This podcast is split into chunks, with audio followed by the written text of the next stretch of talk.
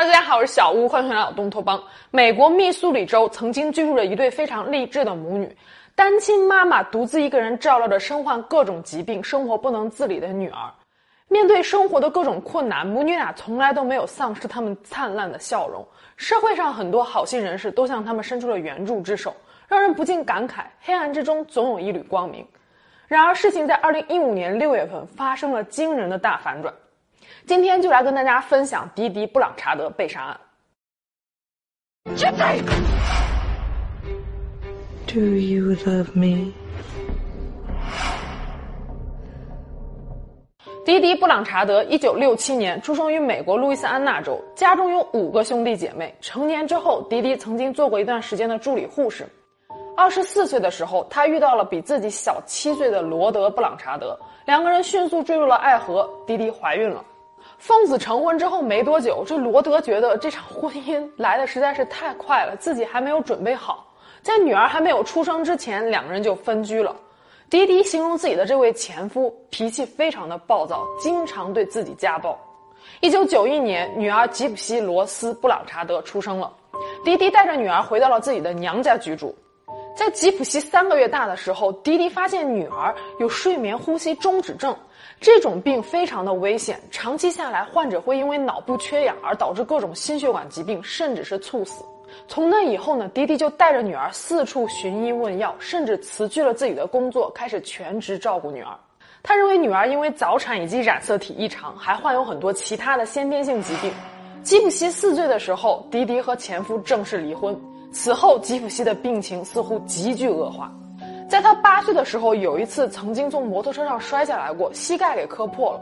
迪迪坚持说，吉普西的这次伤势比看起来要严重的很多，要经过多次手术才能康复。从那之后，吉普西就开始用轮椅代步了。几年之后，母女俩搬进了位于路易斯安那州斯莱德尔的公屋，生活费全部都来自于前夫罗德的赡养费，以及因为吉普西健康问题而获得的医疗和社会福利补助。迪迪对自己的女儿非常的保护，禁止自己有暴力倾向的前夫靠近女儿，还对外宣称说自己这个前夫不但家暴，甚至还酗酒，还有毒瘾。母女俩花了很多年时间看了不同领域的专科医生。迪迪告诉专科医生说，女儿因为一些先天不足，患有癫痫、急性白血病、肌肉萎缩症、呼吸中止症以及各种视力、听力问题，而且因为脑部发育迟缓，女儿的心理年龄要比实际年龄小很多。二零零五年八月，卡特里娜飓风席卷了路易斯安那州的新奥尔良以及周围城市，数以万计的房屋被无情的摧毁，无数的居民变得无家可归。滴滴带着女儿吉普西艰辛地爬出来了已经坍塌的公屋，但是面对生活的这一切艰辛，母女俩并没有放弃希望，他们反而给周围人鼓励打气，开始为大家唱歌，告诉周围所有的灾民说一切都会好起来的。两个人在灾难中所表现出来的勇气，几乎感染了周围的每一个人。经过当地媒体的报道，母女俩很快成为了名人。二零零七年，吉普西被欧蕾基金会评选为年度儿童。二零零八年，国际慈善机构人人家园在密苏里州为灾民们建立了一个公共社区。迪迪带着女儿顺理成章地从路易斯安那州搬到了密苏里州，而社区周围所有的居民对这对明星母女俩非常的友善。很多机构甚至个人为他们捐款，人人家园为了吉普西，甚至把房子涂成了粉色，安装了轮椅滑坡，还有热水浴缸，为的就是方便吉普西治疗他的肌肉萎缩症。当他们去其他州看病的时候，会有好心人士给他们提供免费的机票。迪士尼还给吉普西提供了免费的一日游。著名的美国乡村音乐歌手米兰达·兰伯特还曾经邀请吉普西来看他的演唱会，结束之后还捐助给母女俩三千五百美金。这个个子不高、身材娇小的吉普西，每一次出现在公众面前，都是一脸的笑容。虽然因为长期的抗癌治疗，吉普西所有的头发都掉光了，牙齿也非常的松动，说话时候口齿不清，但是大家都相信，在这一个脆弱的外表之下，有一个天使一般的心。直到二零一五年六月十四日，事情发生了转折。这天下午大约三点钟左右，迪迪和吉普西共同拥有的 Facebook 账户突然更新了一条信息。内容是那个婊子死了，很多网友对于这样一条信息都感到非常的不解，因为他们眼中的吉普西天真烂漫，是绝对不可能说出来这样话的。大部分人的第一个反应都是吉吉和吉普西的账号一定是被人盗了，还有人说估计他们在看电视剧吧。直到迪迪和吉普西的账号又发出来了一条信息，说道：“我把那头母猪给砍了，顺便还强暴了他天真可爱的女儿。他的尖叫声实在是太大了，邻居们都正在好奇说为什么这几天不看迪迪推自己的女儿出来散步。这样一条信息让大家都感到非常的不安，几个邻居就报警了。警方赶来之后，发现迪迪和吉普西的家中一片狼藉，车库里还停着迪迪为放置女儿轮椅新买的车，而家中的现金都不见了。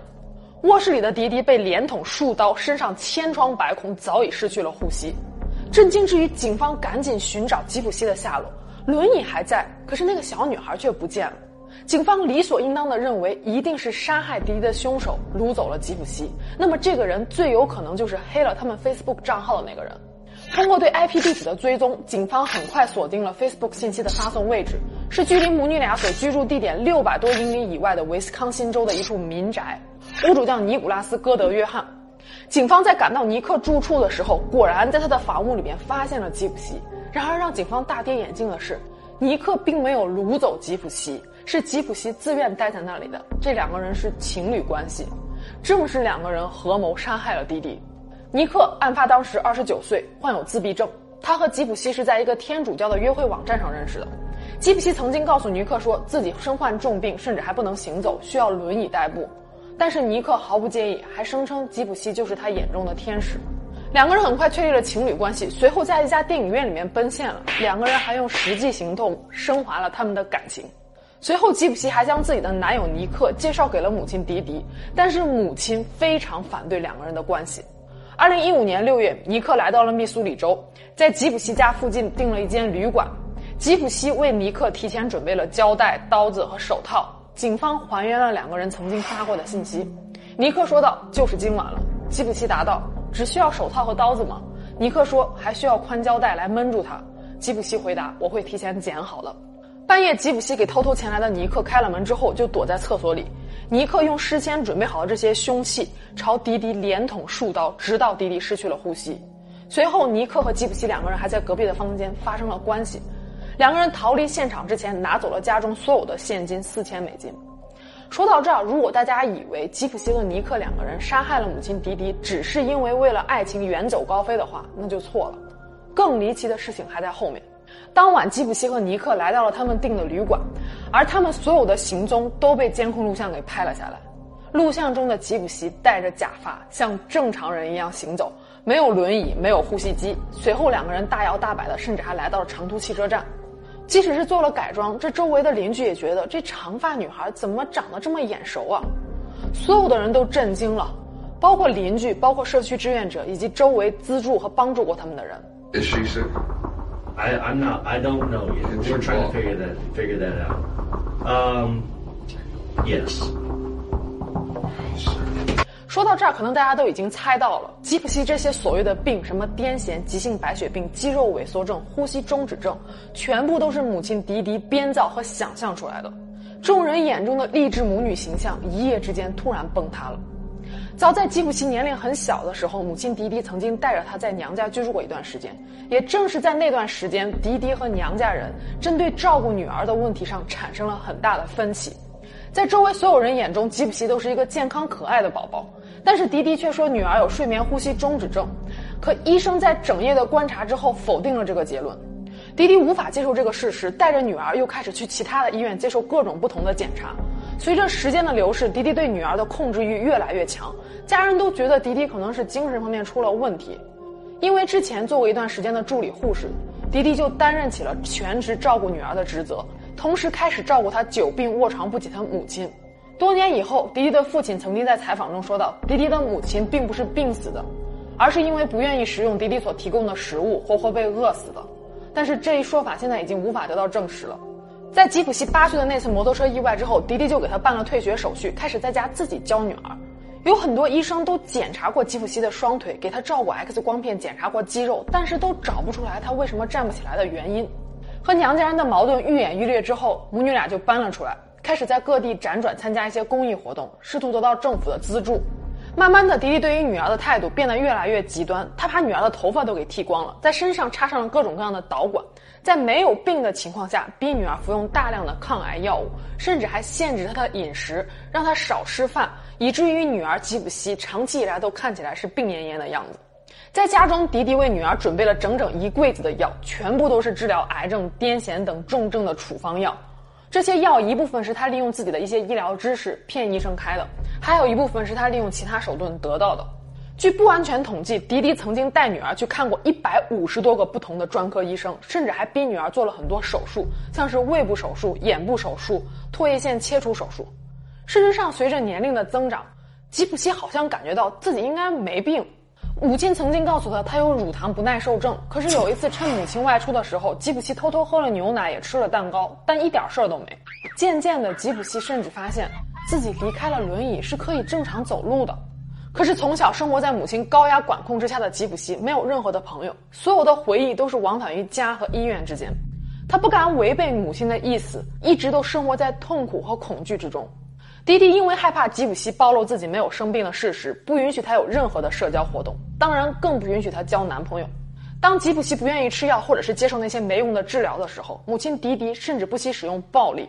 在得知女儿和尼克的关系之后，迪迪一度把女儿锁在房间里，并且告诉她说：“如果你还跟尼克交往的话，我会打爆你的头的。”在公众面前，为了让吉普西表现出来心理年龄很小，迪迪在家反复训练女儿如何讲话，如何将嗓音变成童声。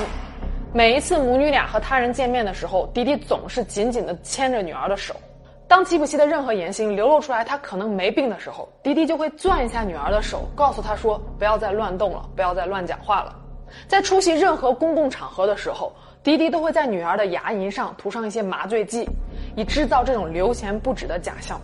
正常的母亲都会期待自己的女儿健康成长，将来遇到合适的白马王子，甚至会在失恋的时候安慰她、亲吻她、拥抱她。但是迪迪所做的这一切，全部都是暴力、制造恐惧，以及把吉普西当成摇钱树来看。不仅仅如此，在迪迪家中的那个家暴、酗酒，甚至有毒瘾的前夫罗德，其实是一个非常爱女儿的好爸爸。他和吉普西离婚之后，认识了现在的妻子克里斯蒂，两个人也孕育有一儿一女。多年以来，罗德每个月都会给前妻和女儿寄去赡养费。在吉普西很小的时候，罗德还带他和自己现任的妻子居住过一段时间。可是不知道从什么时候开始，前妻迪迪就不允许自己靠近女儿吉普西了。每一年吉普西生日的时候，罗德都会给女儿准备一份生日礼物，但是迪迪从来都不允许他跟女儿见面，只让他把东西放在门口就得走。罗德说，他现在回想起来才意识到，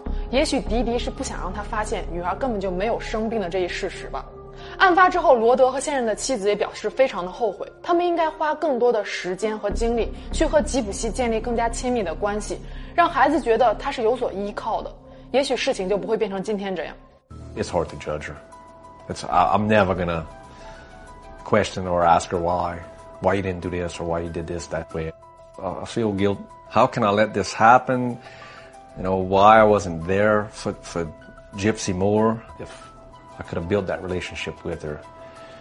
She wouldn't have hesitated to call me and say, Daddy, you know, this ain't right. I told her, I don't judge you for what you did, but I understand why you did it. No matter what, I'm always here for you, and I love you. 在整个事件中，最让人百思不得其解的另外一个问题就是，迪迪曾经带着吉普西去过那么多家医院，甚至还做过多次手术，那医生就从来没有怀疑过吉普西没有病吗？迪迪曾经告诉医生，吉普西的出生证明以及所有的病历都在2005年的那次飓风中丢失了。可是即使是这样，迪迪这一系列拙劣的伪装手段，在医生眼中应该也是一眼就能看穿的呀。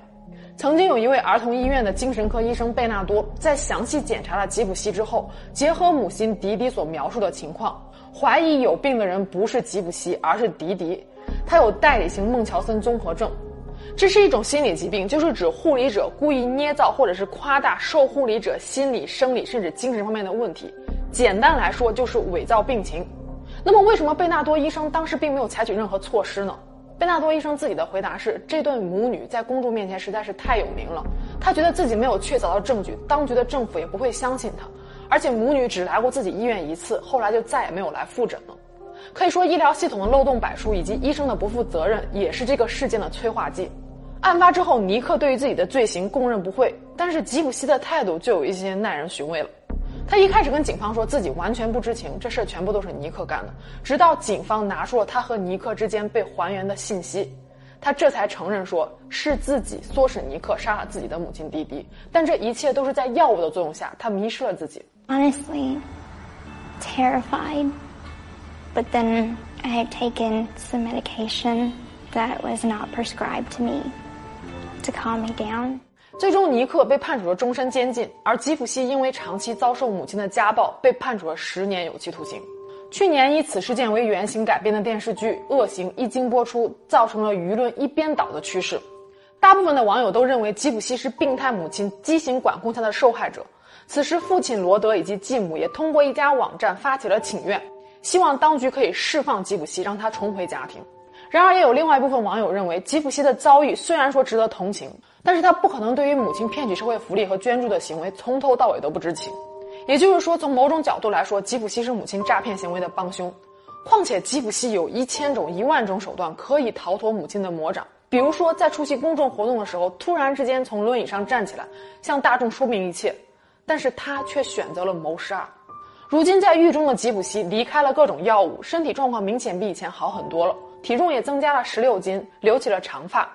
当记者问起他感受的时候，他说道：“这虽然是监狱，但是我感觉非常的自由，这和母亲在一起的感受完全不同。